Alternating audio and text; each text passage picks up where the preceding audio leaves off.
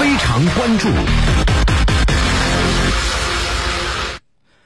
美国国务院呢十三号在一份声明中宣布呢，克里将在四月十四号至十七号访问上海和首尔，目的是在美国总统拜登二十二号到二十三号举行的全球领导人气候峰会前，以及联合国气候变化大会前，与中国和韩国的领导人就全球气候问题进行磋商。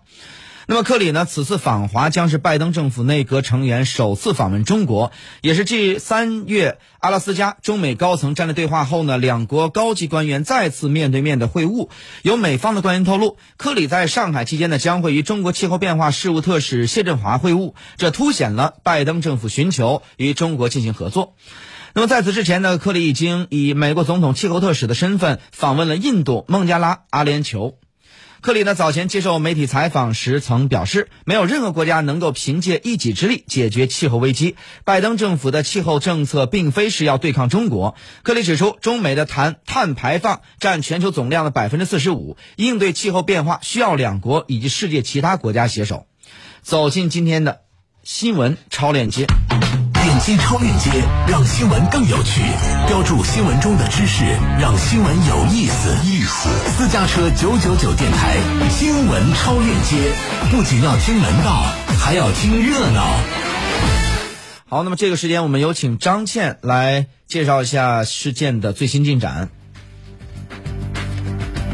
好的，我们一起来刷新一下报道。那么根据报道呢，克里在周四和周五的时候，分别是和中国官员进行会面，最主要的就是要和中国气候变化特使夏振谢振华针对中美两国的气候合作进行商讨。那么根据外媒报道呢，克里还将会和中国的国务院副总理韩正举行视频会面，同时呢，也有可能和中国外事工作委员会主任杨洁彪以及。国务委员兼外长王毅进行会面。那另外呢，美国总统拜登将会在下周主持召开气候峰会。此前，美国政府已经正式向中国发出邀请。外界认为，中方会在这次的访问结束之后正式宣布接受邀请。外界认为，克里在拜登政府高官中排名比较靠前，这样的安排其实也是比较符合外交礼仪的。同时呢，气候变化也是一个非常具有延展性的话题，相信双方在此基础之上，话题还会进一步的展开。总的来说，这次的访问给给中美互访创造了一个良好的开端和条件，外界也普遍看好克里此此次访华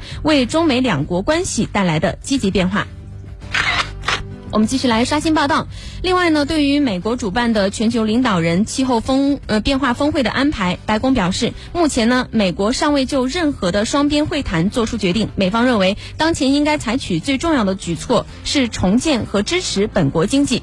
中美在多领域竞争的同时呢，气候变化或成为双方可以合作的领域之一。自拜登新政府就任以来，中美双方就已经反复表示，两国在应对气候变化方面是存在共同利益的。美国总统气候特使克里强调，要遏制全球气候变暖，单靠美国行不通。中国方面也多次表示，气候变化问题是全球性挑战，需要各方携手应对。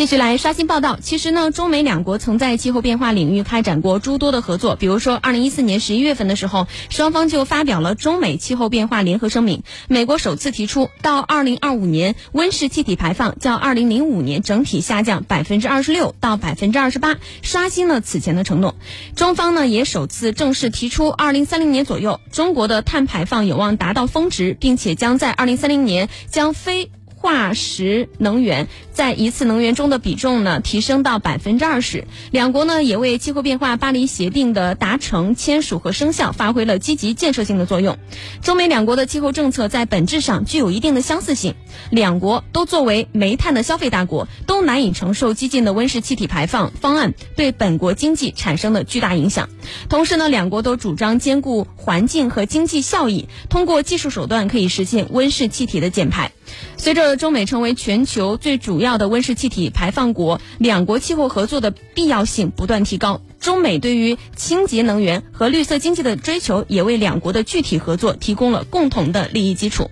不过呢，两国在合作之路上也是存在一定的阻碍。分歧之一呢，就是减排目标。中国长期以来一贯坚持的立场是中国是发展中国家，因此呢，应该有不同的减排责任和目标。中国宣布的减排目标是力争在二零三零年前。减排碳排放达到峰值，在二零六零年之前呢实现碳中和。中国气候变化事务特使谢振华强调，发达国家和发展中国家的减排责任不能搞一刀切，并且呼吁发达国家要为发展中国家提供更加有力的资金和技术支持。而美国则认为呢，中国的人均二氧化碳的排放量已经达到很多高收入国家的水平，但却坚称自己是发展中国家，以避免承担更多的温室气体的减排责任。不过呀，尽管面临着困难，但是从长远来看，中美在能源和气候变化议题上的合作基础呢，仍然是非常强劲的。两国在非政府层面的气候合作是从未停止。美国今年二月的一项民意调查显示，百分之五十六的受访者希望在气候变化问题上与中国合作，认为这比核裁军以外的其他问题都更加重要。百分之六十九的受访者认为呢，如果中国采取更多的行动来应对气候变化，美国就应该跟进。有气候专家表示呢，中美两国在应对气候变化问题方面是具有共同利益的，这也意味着他们最终会找到前进的道路。因为呢，采取气候行动对两国都有好处。好的，继续来刷新一下俄罗斯卫星通讯社的消息。俄罗斯总统新闻秘书德米特里佩斯科夫四月十五号向记者表示。俄罗斯总统普京呢，暂时尚未决定是否要参加美国主办的气候峰会，以及是否与拜登举行会晤。拜登此前在与普京通电话的时候，提议在第三国举行会晤。美国国务卿布林肯解释说，拜登向普京提议最近几周举行会晤。美国白宫新闻处也表示，拜登已经邀请全球四十位领导人参加华盛顿拟于四月二十二号到二十三号举办的气候峰会，其中包括普京。佩斯科夫在回答布林肯的话说是什么会晤的问题的时候，曾经说到过，双边会晤自然是无法快速安排，这是第一点。其次呢，当然这大概是指计划于下周举行的气候峰会。那对于是否已经决定参加会晤制裁，是否会对会晤产生影响的问题呢？佩斯科夫回应说，暂时还是处于讨论阶段，这将取决于国家元首的决定。好的，谢飞。